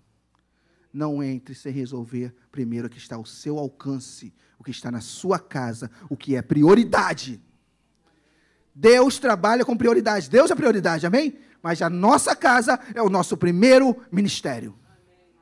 Não adianta eu querer ir para a guerra e despreparado, vai morrer. Talvez a gente tenha olhado aqui e ficou acusando assustado, medroso. Aqueles que se ajoelharam. E a gente começa a criticar aqueles que voltaram. Mas quem é aquele que, sabendo que tinha que aceitar as coisas na sua casa, foram verdadeiramente para casa e ajeitaram as coisas? Todos foram para casa. Todos tentaram resolver os seus problemas. O problema não é esse. O problema é quando a pessoa não resolve quer entrar no campo de batalha e ele expõe a sua família à guerra que não era da sua família. Você entendeu isso? E você conhece a história. Com 300 homens, com 300 homens, Deus esmagou os midianitas. Mas eu quero trazer algo para você que Deus falou muito ao meu coração. Olha o que Deus continua falando versículo 9. Versículo 9, amém? Olha só que tesouro tem nesse texto.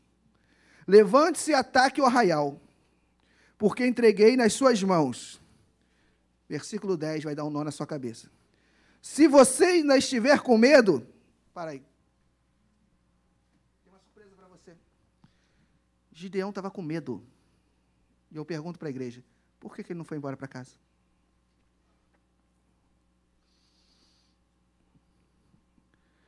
Por que, que ele não foi embora para casa? Não era para ir embora para casa todos que estavam com medo?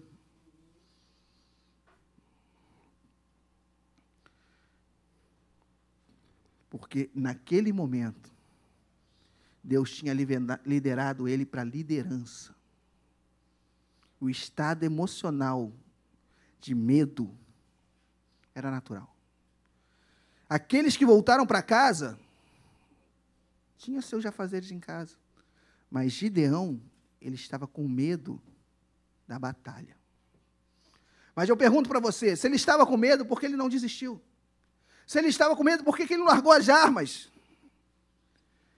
Deus olhou para Gideão e fez assim: Levante-se ataque o arraial, porque entreguei nas suas mãos. Se você ainda estiver com medo de atacar, desça o arraial com seus com seu ajudante pura. Sabe o que Deus preparou aqui? Deus botou um homem do lado de Gideão. Gideão falou que estava sozinho, e Deus prepara um homem de Deus para estar ajudando Gideão. E sabe qual era o medo de Gideão? Não tinha nada a ver com a casa. O medo de Gideão era o medo do ataque. Quando ele viu aquele povo saindo, ele ficou com medo de atacar. Deus já prevendo esse medo natural, real, que traz sobrevivência, e preparou alguém para botar do lado dele. Para quê, missionário? Versículo, lá no versículo 11. E ouça o que eles dizem. Então ganhará coragem para atacar o arraial. Aquele homem não foi levantado para pegar a batalha de Gideão. Aquele homem não foi levantado para pegar a espada de Gideão. Aquele homem foi levantado para dar coragem. Será que você não tem um ministério desse? E nunca deu valor? Será que você não é daqueles que falam assim: Deus é contigo, vá em frente, eu acredito em você, Deus acredita em você? Sabe por quê? Porque Deus colocou pessoas assim, um dia na minha vida, quando eu pensei em desistir. Ele botou pessoas. Geralmente ele bota a esposa ou bota o marido. Glória a Deus. Começa a glorificar a Deus pelo seu casamento.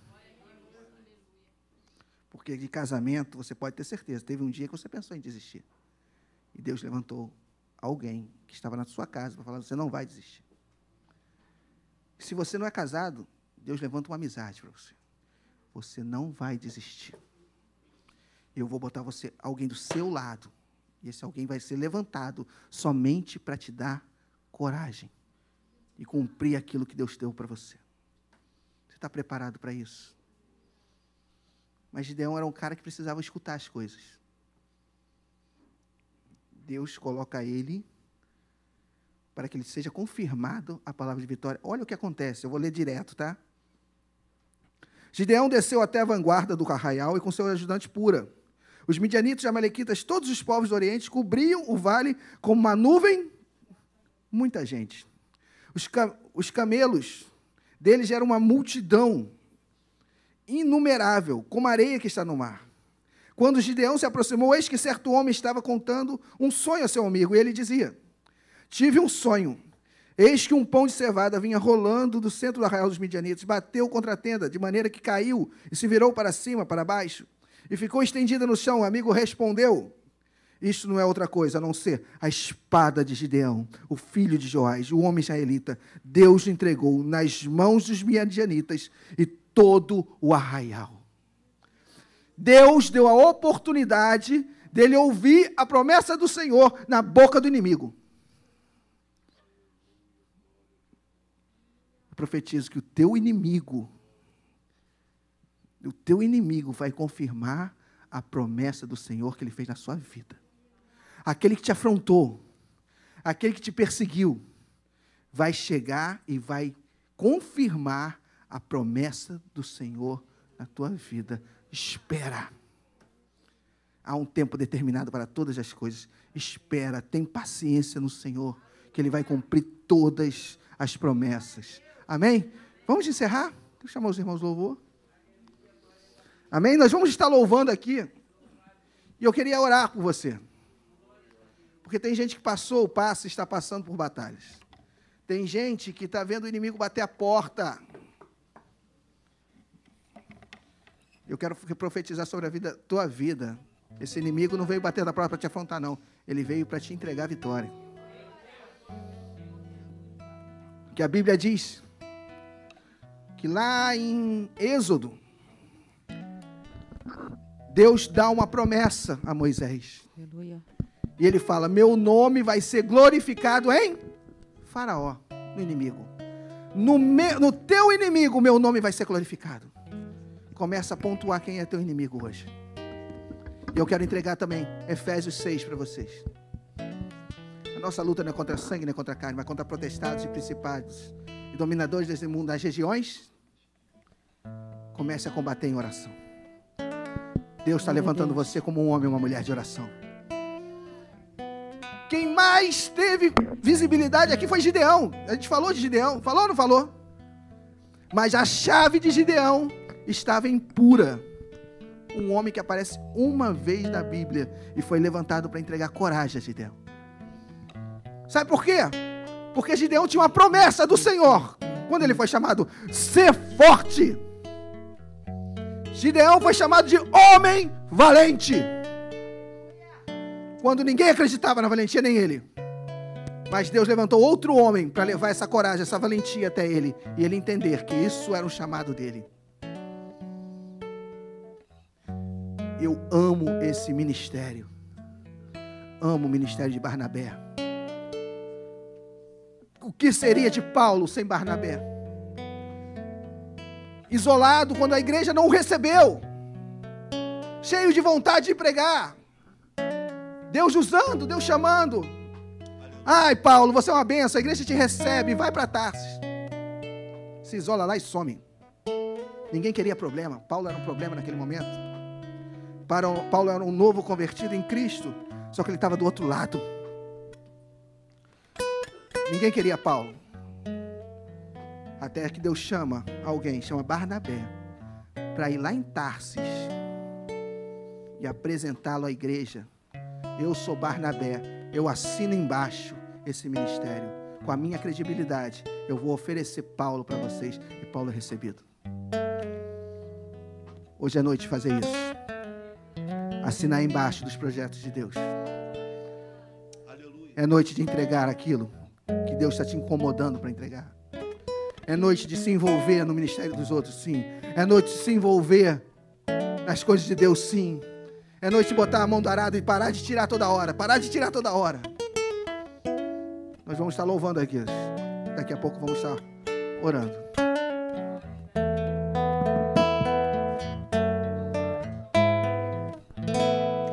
Quando parece que tudo terminou.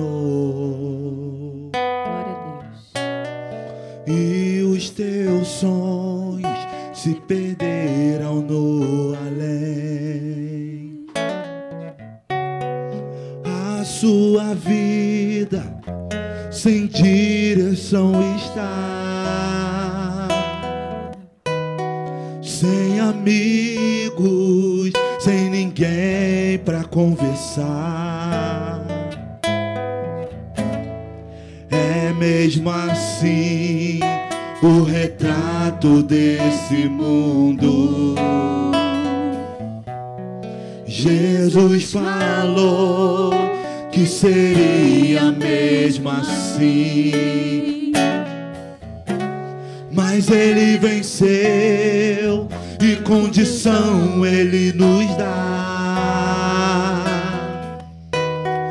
triunfar e de ser um vencedor, como Ele venceu, a sua igreja vencerá, como Ele venceu e sobre a morte triunfou.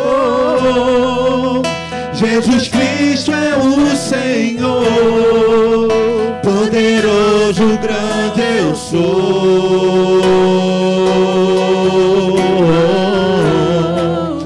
É o escudo de poder, quebra o arco, corta a lança e faz a tempestade acalmar.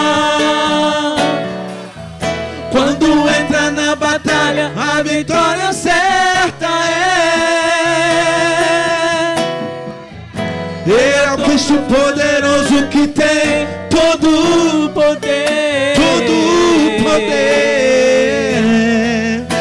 nos dá força pra vencer. Quebra o arco, corta a lança e faz a tempestade acalmar. Quando entra na batalha, a vitória certa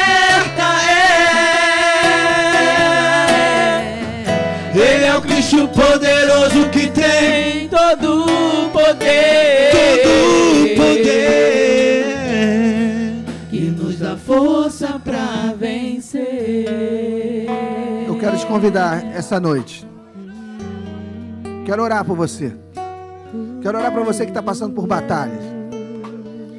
Você que está perdendo a direção. Você que precisa de uma direção hoje. Deus tem direção para você. Deus deu, tem um auxiliar para você para te dar coragem. Mas eu queria chamar você aqui na frente. Se você está passando por isso, sai do seu lugar. Vem aqui na frente, quero orar por você.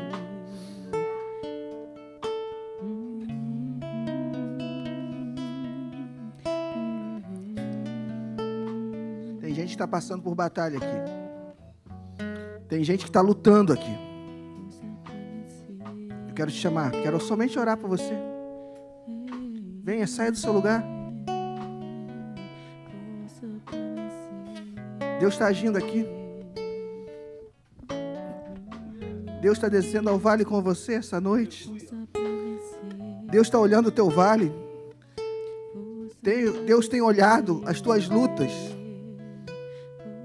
Ele sabe quem é você, ele te conhece pelo nome. Deus está aqui. Seja bem-vindo, Espírito Santo. Há um Espírito Santo aqui essa noite. Há um Espírito essa noite. Há um Espírito de poder essa noite. Nós estamos entrando em guerra agora nesse momento. Peço que você feche seus olhos. Nós vamos estar orando aqui.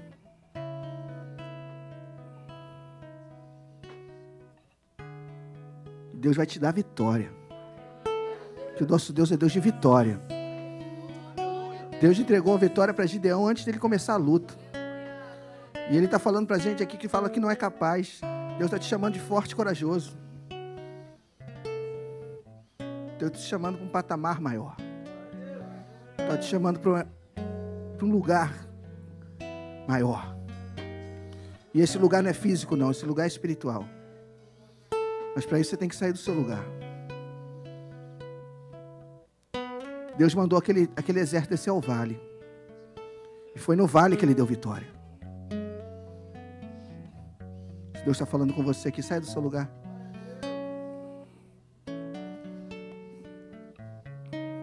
Amém. Saia do seu lugar, saia do seu lugar, saia do seu lugar. É noite de oração, é noite de cura, é noite de libertação, é noite de quebrar o arco do inimigo. É, é onde, é, é hoje é dia de falar o nome do teu inimigo. Fale mentalmente, não precisa expressar, mas tem um inimigo aí batendo a tua porta dia após dia.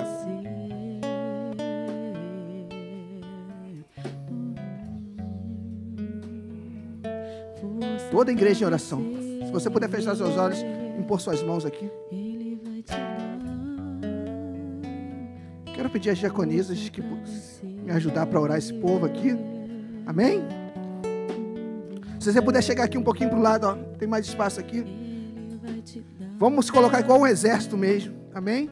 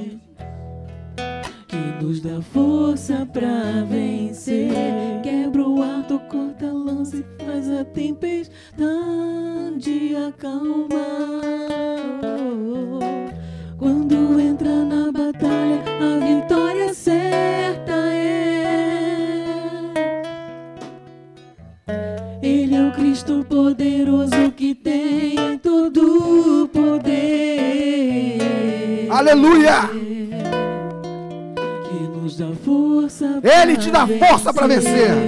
Amém? Estremeçam os montes. Abale as estruturas da tua vida hoje. Você seja impactado com o poder de Deus. Que a tua força seja redobrada. Você saia daqui como um exército de 300, não como os 9.700 que voltaram. Que Deus abençoe a tua ida, a tua volta, a tua entrada e tua saída. Que Deus abençoe a tua família, teu trabalho, tua casa. Que Deus venha com providência sobre essa questão que você está te afligindo. Ei, tem gente aqui perdendo o sono. Deus está entrando com provisão agora. Deus está tirando isso da tua mente agora. Isso está roubando o teu tempo com Deus. Entrega tudo nas mãos do Senhor e mais Ele fará.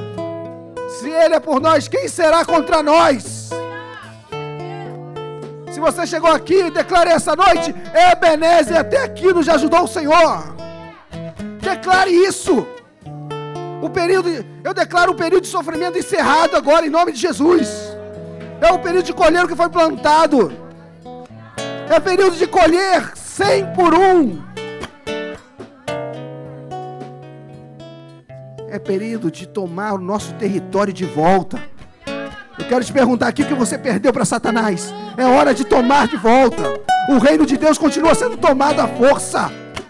Tem de bom ânimo. Ser forte e corajoso. Porque é um terreno fértil para ser conquistado. Senhor, em nome de Jesus. Sobre os sonhos aqui do teu povo. Sobre os projetos, Senhor. Senhor, tem gente aqui com projeto que esqueceu de orar. Misericórdia, Senhor. Senhor, começa a trazer ao coração os projetos. Começa a trazer ao coração os objetivos, os alvos. E, Senhor, o espírito que esteve em Gideão, até o capítulo 8, que seja o espírito do teu povo mais forte, corajoso, sem murmuração. É sobre esse espírito que nós profetizamos. Em nome de Jesus. Amém. E amém. Se você crê, aplaude, Senhor. Amém. Eu não queria botar um banho de água fria, mas que você não entenda assim. Gideão vence a batalha junto com o poder de Deus. E o povo fica muito agradecido e se torna uma grande liderança. E você sabe o que acontece. Os homens foram, os midianitas foram eliminados. E o povo começa a gritar: Gideão, lidera sobre nós. Gideão, seja o nosso governador. Gideão, seja o nosso general. Sabe o que Gideão fala? Domine sobre nós, tanto você como seu filho, e seu filho do seu filho, porque você nos livrou do poder dos midianitas. No capítulo 22, depois você lê na Bíblia. No versículo 22 do capítulo 8 de Juízes. Olha a resposta de Gideão, capítulo 20, do versículo 23. Porém, Gideão lhe disse: Não dominarei sobre vocês, nem tampouco meu filho dominará sobre vocês. O Senhor Deus dominará sobre vocês. Aleluia agora, mas olha só o que ele faz. Gideão continuou. Poxa, Gideão podia ter parado por aí. Mas ele continua. Mas quero fazer um pedido que cada um de vocês me dê as argolas do seu despojo. Que os midianitas tinham argolas de ouro, pois eram ismaelitas. Então lhe responderam: De bom grado a damos. Estenderam uma capa e cada um deles colocou ali uma argola de seu despojo. O peso das argolas de ouro que mediu foi de uns 20 quilos de ouro sem cortar ornamentos em forma de meia-lua, os pendentes de roupa púrpura, os reis dos midianitas usavam, sem contar os ornamentos dos camelos que traziam no pescoço. Preste atenção. 27. Disso Gideão fez uma estola sacerdotal. Pois na sua cidade em Ofra, e todo Israel se prostituiu ali, adorando essa estola aquele que está de pé, cuidado para que não caia. Ele foi, ele foi, ele teve a mesma síndrome que teve Satanás. Ele se achou melhor do que ele era.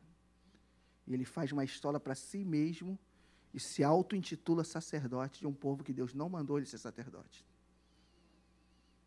Quando você estiver, eu quero um, porque eu sei que pessoas que estão aqui vão ser levantadas. Quando Deus te levantar, olhe da onde Ele te tirou. Feche seus olhos. Senhor, nosso Deus, nosso Pai, cremos em Ti, cremos nas Tuas promessas. Muito obrigado, Senhor, pela oportunidade de estar mais uma vez nesta casa, casa que me acolheu, casa que me fez crescer e casa que eu olho e encontro abrigo. Senhor, obrigado pela Igreja Nova Vida de Vila Isabel. Obrigado, Senhor, pela sua filha Benfica que está aqui representada. Obrigado, Senhor, porque vejo, Pai, que Tu vai levantar pessoas aqui nesse meio. Assim como tu levantaste aqui, vai levantar em Benfica, está levantando. Senhor, em nome de Jesus, nós cremos que o Senhor é o Deus que toma as rédeas de nossas vidas. Em nome de Jesus, amém e amém. Se você crê, aplauda o Senhor Jesus.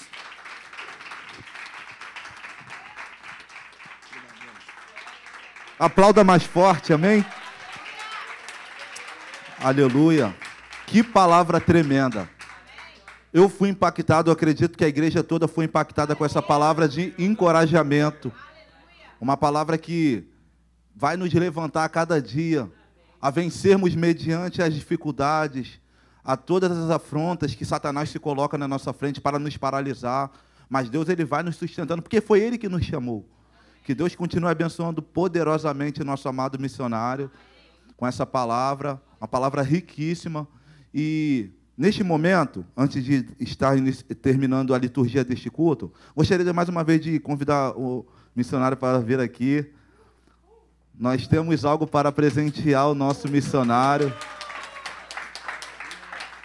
Eu, particularmente, sou muito suspeito de falar do missionário Marcelo, porque o tempo que eu passei com ele. o tempo que eu passei com o missionário, eu aprendi muito. Muito mesmo. Eu aprendi porque essa palavra foi muito é, oportuna, porque em vários momentos eu me sentia assim como Gideão. Em algumas, algumas funções de responsabilidade que eu ficava analisando, mas será que eu vou conseguir? E o missionário sempre via com uma palavra tremenda, uma palavra que nos levantava. E essa palavra, ela com certeza falou com muitas pessoas aqui.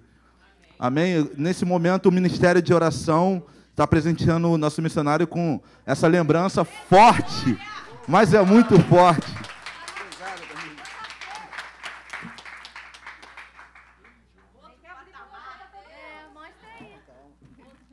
Mostra, missionário, é forte.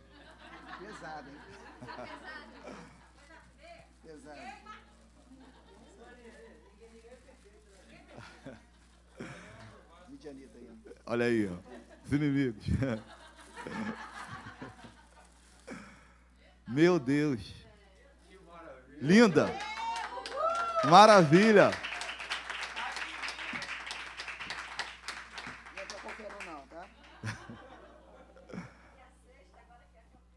É só para quem frequenta a primeira divisão, tá, gente? Quem dá segunda e terceira, não, não abra a sua boca. Outro patamar. Aplauda mais uma vez, amém? Amém. Graças a Deus. Coloque de pé, estaremos dando, terminando a liturgia desse culto. Agradecendo a Deus por tudo, por esta palavra, por cada vida aqui também. Tem uma comitiva enorme aqui do, do Nova Vida de Benfica. Deus te abençoe poderosamente. Outra coisa que eu já quase esqueço, Ó, vai ter uma comemoração ali com bolo. Esteja conosco. Amém? Maravilha. Oremos, Pai querido, Pai amado, muito obrigado, Senhor, por esta comunhão, por este momento, na tua presença, Senhor, por esta palavra, Senhor.